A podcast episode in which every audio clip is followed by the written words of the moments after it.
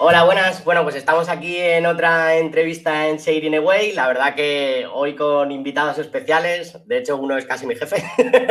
y nada, eh, hoy vamos a hablar de, cómo crear un negocio basado en webinars. Y estamos aquí con Juan Mavaro, Head of Growth de Product Hackers y aparte cofundador de la Growth House. Y con Pavel Mazuelas, eh, Growth Manager en Limbe y también eh, cofundador de la Growth House. ¿Cómo estáis, chicos? ¿Qué tal?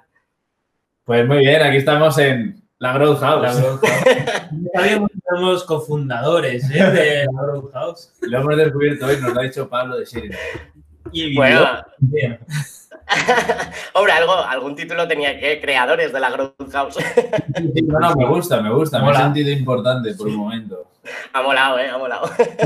pues nada, eh, la primera pregunta es para que me contarais un poco a nivel personal y profesional, pues quiénes son eh, Juanma y Pavel. Venga, dale.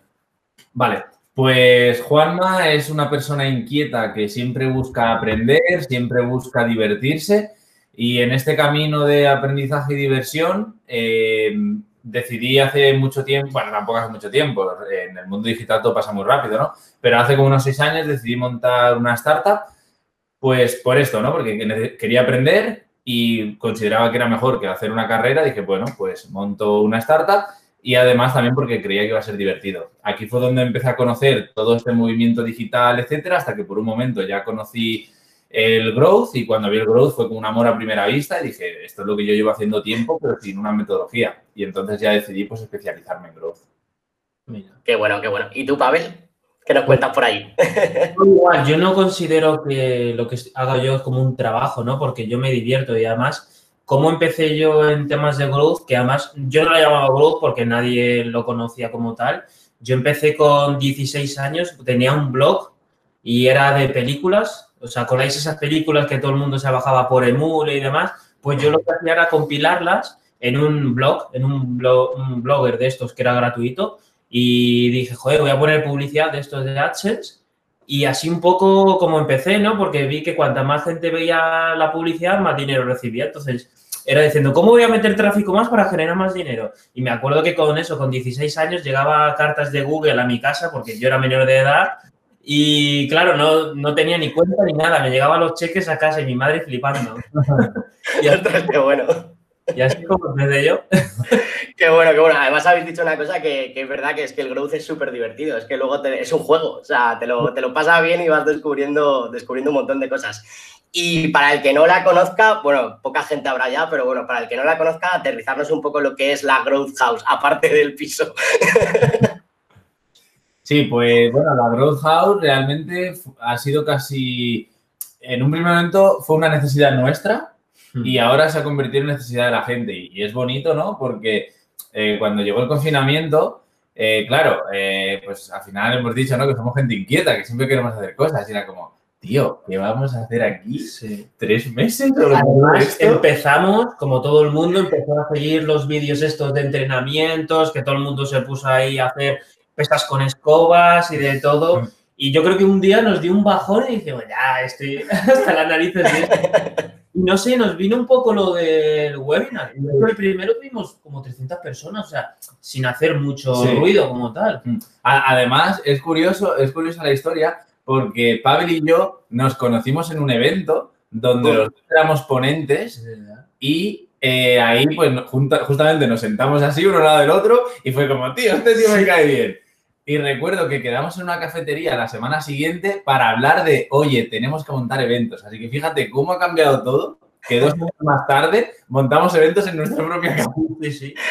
La verdad que, la verdad que mola mucho. ¿Y, cómo, o sea, cómo habéis construido un negocio alrededor de los webinars? O sea, ¿qué tips tenéis ahí? Aunque no lleváis muchísimo tiempo, pero, jolín, todo está construido realmente eh, a través de, webinars, que no es, no es fácil. Pues yo creo que sobre todo la comunidad, ¿no? Eh, muchas veces yo creo que es el problema que tienen muchas empresas y mucha gente que se cree que va a construir algo y dice, joder, tengo que captar comunidad, tengo que, tengo que tener como gente alrededor que me siga y que entienda mi producto. Pero claro, si no lo tienes, pues tienes que pagar por ello, eh, hacer asociaciones con otro tipo de gente. Y yo creo que en este caso nosotros creamos, creamos esa comunidad. También es verdad que ya la teníamos en LinkedIn, que, joder, llevamos trabajando, no sé, dos, tres años creando contenido dando valor completamente gratuito con cosas que aprendíamos y como que pusimos la cara, ¿no? Ese Mm. contenido con los webinars. Mm, Y además también es curioso, eh, bueno, tú Pablo también eres un experto en temas de comunidad y sabes lo importante que es. Y nosotros en todo momento escuchábamos a la gente. Por eso decía que la, ahora la House es una necesidad para la gente porque eh, a, a mí me encanta monetizar, ¿vale? Ya no solo por lo que representa el dinero en sí, sino porque es una forma de ver que tu esfuerzo, tu tiempo y el valor que ofreces se transforma en algo tangible. Sí. Entonces, yo en todo momento siempre pensaba, oye, ¿cómo podemos monetizar esto? Y recuerdo que empezábamos al principio como aceptamos donaciones, que con donaciones no compramos la iluminación. Es nos verdad. compramos- Eh, La gente lo dice tontería, pero es verdad, con las donaciones de la gente, un aro de luz, un soporte para los laptops, Sí, eh, cables para mejorar la conexión. Tío, no es Qué fuera. bueno. sí, para eso. poco a poco íbamos montando y claro, luego empezamos a ver eh, que la gente decía, oye, yo quiero más. Entonces empezamos a montar eh, talleres prácticos. Luego eh, convertimos esos talleres en cursos que están disponibles online. Eh, luego dimos otra vez el siguiente paso y es, va- vale, vamos a tratar de automatizar algo porque yo no tengo tiempo de ponerme a, Sí. a- a hacer un proceso de venta porque es, Es requiere duro, es tiempo. duro. entonces realmente ha sido siempre como, vale, ¿cuál es el siguiente paso para seguir monetizando? Ahora, por ejemplo, estamos explorando la opción de patrocinios. Sí. Pues siempre vamos a buscar esa forma, pero nunca nos olvidamos que lo que estamos haciendo es entregar, un, como decía Pavel, un valor diferencial a la gente que no puede encontrar en otro sitio, porque eh, para el que no haya venido a la Growth House es venir a aprender. No Sí. es vete O sea, con. Exacto. Vienes y tráete una libreta. Es verdad que el, el ambiente es eso, de estar por casa y yo creo que lo queremos seguir manteniendo. O sea, Mm. o sea, distendido, invitamos a gente, nos lo pasamos bien, pero es verdad que vienes a aprender y enseñamos cosas chulas y sobre todo la gente que traemos también aporta un montón de valor. Y, y. también, añadiría que, al menos en mi opinión, una cosa que nos diferencia es que todo lo que nosotros enseñamos es cosa, son cosas que hemos hecho nosotros. Nosotros no te explicamos el caso de éxito de Uber. No, no, no, no, no, no. no. Lo que te estoy enseñando lo ha desarrollado él o lo he desarrollado yo. Entonces, creo que eso es un valor que, vamos, que, que en pocos sitios Sí. tiene, porque tú puedes encontrar blogs que te hablan a un nivel muy, muy grande Sí. y ah, sí, ¿cómo has hecho esto? Pues no sé, no es mío. Sí, fíjate, es- para terminar, sí que esta pregunta es algo que ah, lo he pensado ahora, que es lo que nos diferenciamos igual con otros webinars o con otros, otros eventos, ¿no? Que es que hablamos muy de tú a tú, ¿no? Si tú me preguntas, yo no te voy a decir, bueno, luego te respondo, no, no, te lo digo ahora porque el caso de éxito que te he explicado lo he hecho yo durante meses, ¿sabes? Mm. Es Claro, algo claro. que experimentamos día a día. No, no, de hecho, de hecho mola y además, por ejemplo, a mí me cubristeis una necesidad porque yo siempre que he ido a post o he ido a vídeos pasaba lo que decía Juanma, que tú ibas y te contaban ahí toda la historia, pero nadie te, nadie te explica cómo hacerlo. Y de hecho, Seguir in a Way nació también un poco por ahí, porque yo decía, joder, aquí la gente dice muchas cosas, pero nadie te explica nada, ¿sabes? que mola. Y luego habéis dicho otra cosa también que me ha gustado mucho y que es super lean startup, es decir, que el negocio ha ido dirigido, dirigido por el feedback cualitativo de los, de, de los propios usuarios y de la comunidad, que eso la verdad que creo que es bastante importante. Sí. Al principio incluso eh, la temática de los workshops la decidió la gente porque empezaron a decir, oye, eh, nos gustaría formación. Y dijimos, vale, vamos a dejar aquí un formulario que Sí. cada... Y dimos unas cuantas opciones, porque claro, si me dices sobre cómo funciona un torno fresador, pues no lo sé hacer. Pero eh, sí poner eh, diferentes cosas que podíamos enseñar y la gente votaba. Pues queremos email marketing, queremos Sí. no sé qué. Digo, sí, pues aquí lo tenéis. Sí, sí. Qué bueno, qué bueno.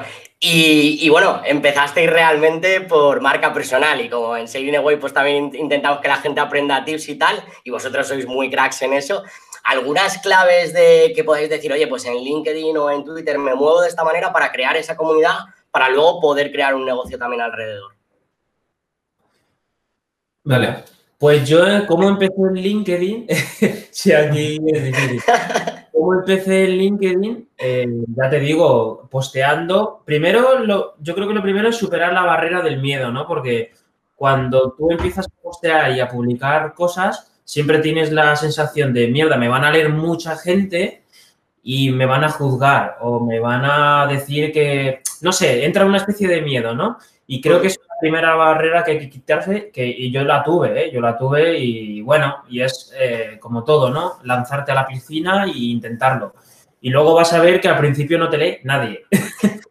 Entonces, mi primer tip, y ahí es donde yo descubrí que para generar este tipo de interacción y que la gente te lea, pues en las publicaciones que hagas en LinkedIn, por ejemplo, eh, lo que tienes que hacer es involucrar a otra gente, ¿no? Que sí que tiene comunidad. Es un poco como todo.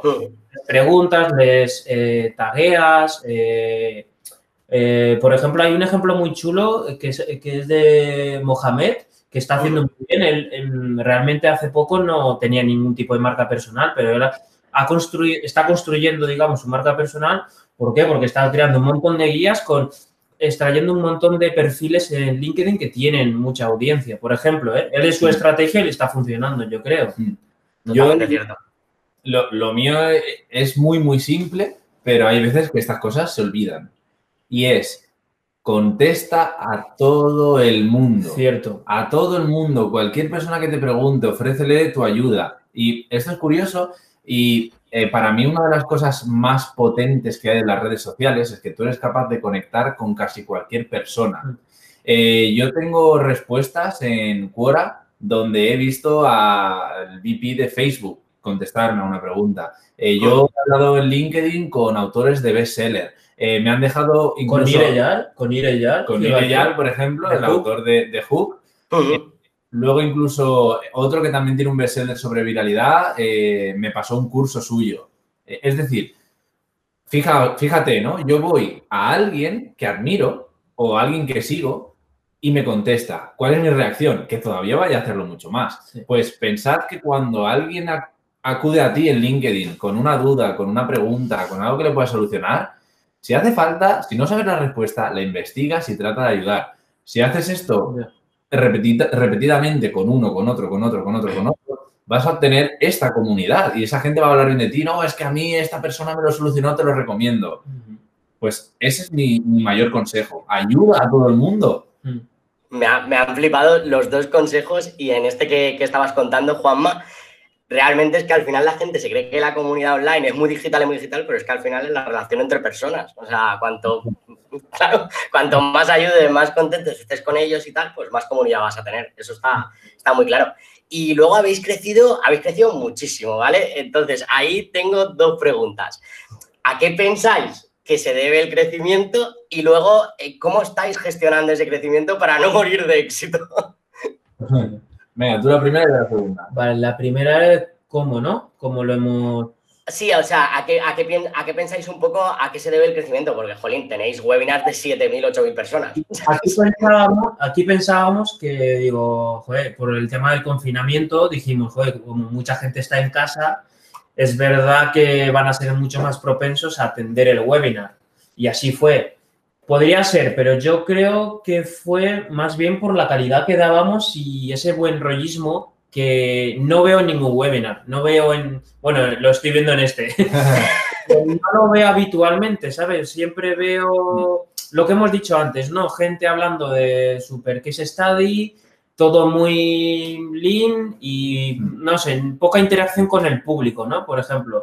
Y es algo que hemos roto un poco la, barrera y, fíjate que es difícil porque estamos hablando de una cámara. O sea, en un evento esto tiene que ser real, debe ser incluso más top. Y bueno, y luego también lo de que siempre nos desnudamos al final. no, no.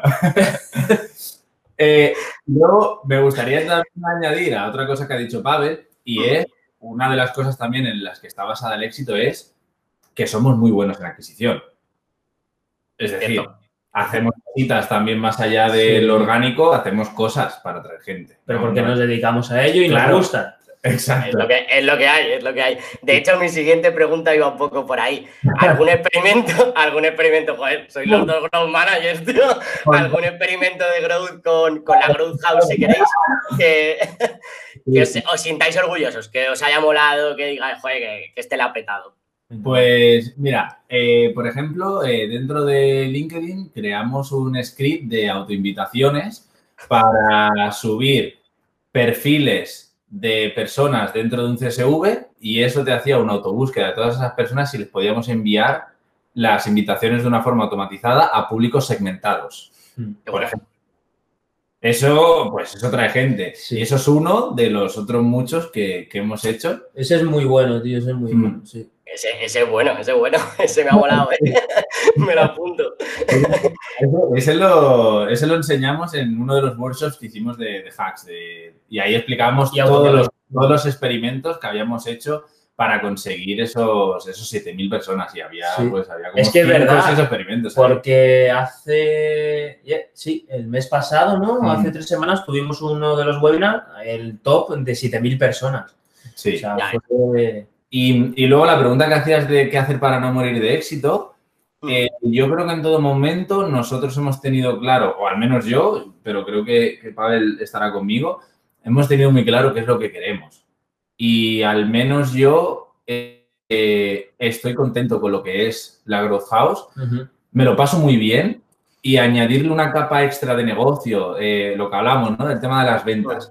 Lo siento, yo no me voy a poner a llamar a la gente para vender, eh, yo no voy a... No, porque no, no me divierte. Entonces, yo tengo muy claro que yo lo que... Yo no quiero montar un negocio, a mí me gusta monetizar, pero yo no quiero montar un negocio, yo quiero divertirme y es que esto me divierte. Y sobre todo porque trabajamos con, por ejemplo, en los workshops, ¿no? Que es la parte donde monetizamos. Trabajamos con un grupo de personas controlable, porque podemos atenderles a todos, porque Mm. son 10, 12. Imagínate si lo escalásemos, metiésemos un sistema de ventas brutal y tenemos en un Mm. Zoom eh, a mil personas. No tendría cabida, ¿sabes? Mm. No, no podría atenderles como lo hago con las 10 personas, Claro. donde incluso tenemos una bonita experiencia entre todos, Mm. acabamos siempre muy de amigos, les conocemos, cada uno nos cuenta eh, en qué trabaja, sus problemas, Sí. pues mucho, mucho más Y ameno. luego también porque, pues al final tenemos nuestros trabajos que también nos gustan mucho y, y tú lo sabes, trabajamos mucho también y al final el día tiene 24 horas y tienes que poner una balanza y yo me quedo sin duda con, con Product Hackers, la verdad. Claro, claro. Me estáis dejando a huevo todas las preguntas, porque la siguiente iba por ahí. Los dos curráis muchísimo, claramente. Eh, yo lo sé. Entonces, ¿cómo, cómo hacéis para preparar los, webinars? Y, Juanma, ya, tú ya me has contado alguna. Y, y, bueno, algunos, algunos consejillos ahí que le, que le deis a la gente que quiera hacer un webinar y que lo quiera hacer en plan de esta manera ameno, transparente, etcétera.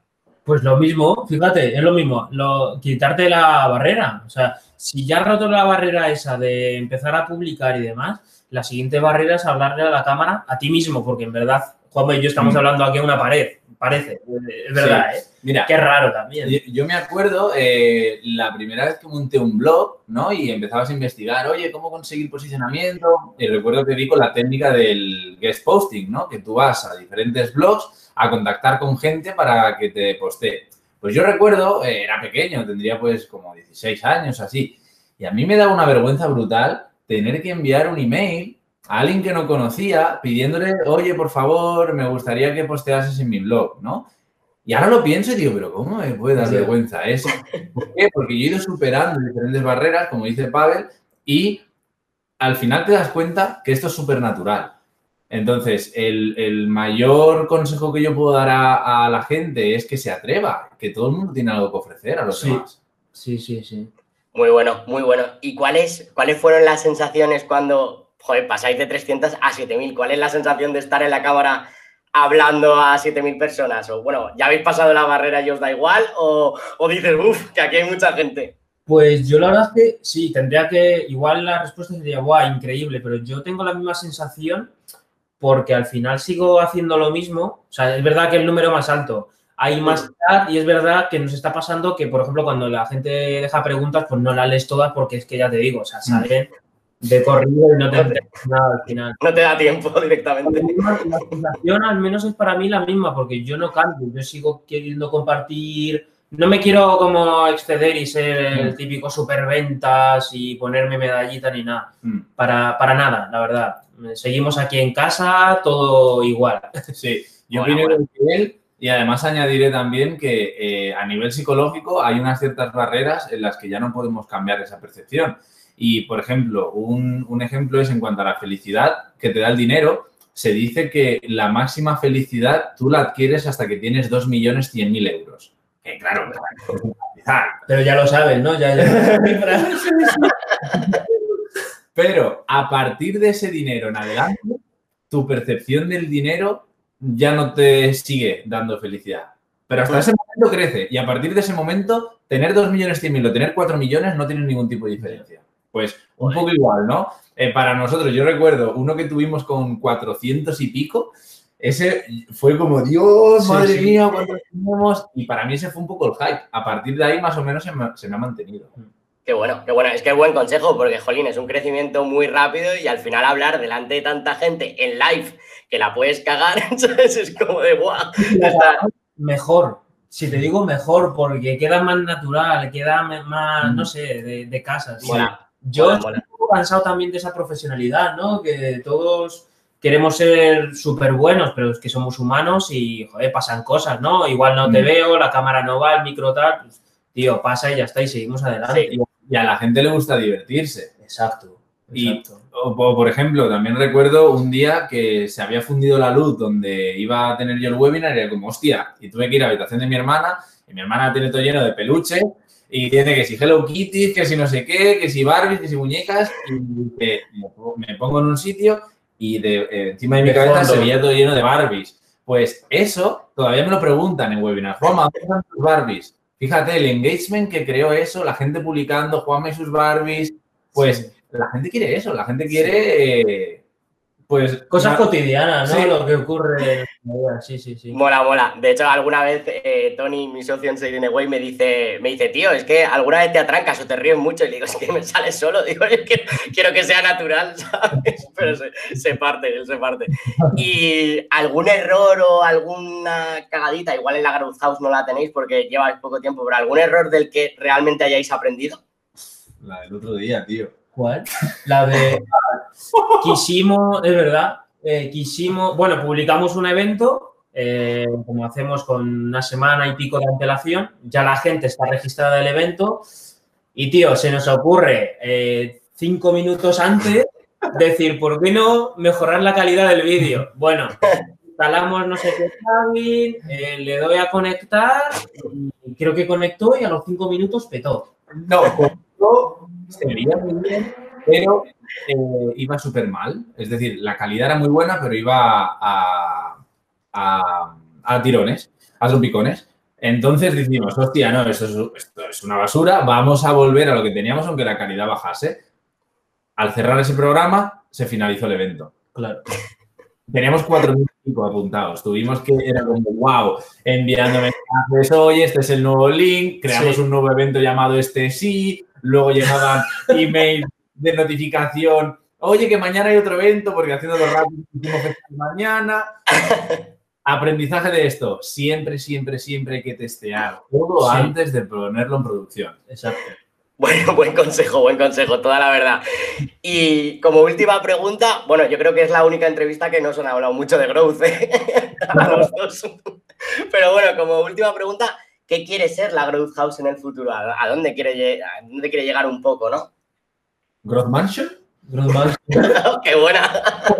¿Qué tal la, la Growth Jail? ¿no? La cárcel del Growth. Pues la verdad es que no, alguna vez lo hemos hablado, ¿eh? pero no hemos llegado como a ningún tipo de acuerdo ni de nada, porque también es verdad que estamos disfrutando creo que del momento. Mm, Y no sé, a mí me gustaría, es verdad, primero replicar esto que estamos haciendo en vivo, porque creo que ver el calor de la gente, conocerles de verdad, mm. hablarles, tirarte así hacia el público que te cojan. desnudo. creo que ese podría ser el siguiente paso y luego ya veremos, ¿no? Sí. O sea, Yo también creo que lo siguiente sería eh, eventos, es decir, eh, que se acabe ya el COVID, por favor, que estemos ahí con gente hablando sí, y viviendo una experiencia muy diferente. Por supuesto, no, no creo que lleguemos a esa gente porque tenemos mucho público en, En Latinoamérica, eh, no, no todo el mundo está en Madrid. Pero luego a lo mejor otra cosa que también hemos hablado es nosotros, el principal compromiso de la Grow House siempre ha sido mejorar el nivel de conocimientos y el nivel de las habilidades de la gente en el ámbito digital, porque creemos que hay ahí un pequeño hueco donde hay mucha gente que quiere aprender y no sabe dónde formarse y de repente ves a los vendehumos de internet de, oye, mira, no sé qué, no sé cuánto. Pues nosotros tratamos de decir, oye, eso es bullshit. Nosotros te damos Mm. cosas que puedes implementar. Entonces, en esa línea de formación, sí que a lo mejor nos gustaría probar algún otro modelo. De momento hemos parado, por ejemplo, con, los bolsos, porque nos conlleva un currazo. Sí, sí, sí, son cuatro horas de workshop. El directo ya no los hacemos, pero son cuatro horas de workshop. Pero claro, ves cuatro horas de mucho material, mucha calidad, pero claro, claro. necesitas el tema ventas, preparar emails, eh, integraciones. Que todo funcione. Que todo funcione. ahora hemos parado de momento con formaciones, pero sí que es cierto que en un futuro a lo mejor nos planteamos eh, otro modelo de formación porque sí que es cierto que nos encantaría poder ayudar a más gente a, que conozca qué es esto del growth y cómo implementarlo y, cómo hacer que sus empresas crezcan y sobre todo eh, que muchas veces también lo hablamos, ¿no? Eh, parece que a veces tenemos miedo de decir que en España somos buenos de hacer cosas. Mm. Aquí en España hay muchísimo talento y parece que todo tiene que venir de Silicon Valley, de San Francisco. Pues, ¿qué coño? Vamos a poner aquí también todo el conocimiento que tenemos, vamos a construir una buena marca que la gente cuando piense en el sector digital diga, hostia, es español, tiene que ser una máquina. Mola. Exacto. Mola, mola. Y es que además hacéis una formación que, vamos, yo es que estoy completamente de acuerdo porque es que, es que me encanta que es actual, pero sobre todo es transparente y es vuestra. Sabes que al final, Jolín, compartir cosas que está haciendo la gente de manera actual en la universidad, esto no lo aprendes. ¿Sabes? Y luego sales más pollo que, Encima funciona, es decir, tú con lo que te damos y con lo que te enseñamos incluso en webinars, es algo que tú dices, vale, lo voy a hacer y lo haces y lo consigues. Mm no es algo que sales de un evento y dices, mierda, eh, ¿qué me mm. había dicho? Ah, no era nada, ¿sabes? Era mm. como, es algo accionable. Es más, mucha gente, eh, luego los testimonios o simplemente hablándonos por LinkedIn nos dice, tío, que estoy haciendo esto que me habéis dicho y es que funciona que te cagas. y me mola, claro. Oye, pues nada, chicos, la verdad que otro, otro día os hago una de growth y hablamos los tres y, debatimos, que me ha sabido hasta mal. pero... La entrevista aquí, ¿eh? ¿El qué, el qué, perdona? Tú has conducido la entrevista hasta aquí, ¿eh? Yo, que, yo quería saber el, tema del negocio en webinar, que es que me hace, me, hace curiosidad, en plan de, jolín, ¿no? Es, es complicado y al final lo estáis, lo estáis consiguiendo, por eso la, propuse de esta manera, pero la verdad que muchísimas gracias porque creo que habéis dado unos consejos súper top y la gente de la comunidad de Serene seguro que, seguro que le van a gustar. Bien. Perfecto, pues nada, gracias por la invitación, Pablo. Gracias, Pablo. Pues un abrazo a los dos. Chao. Yeah.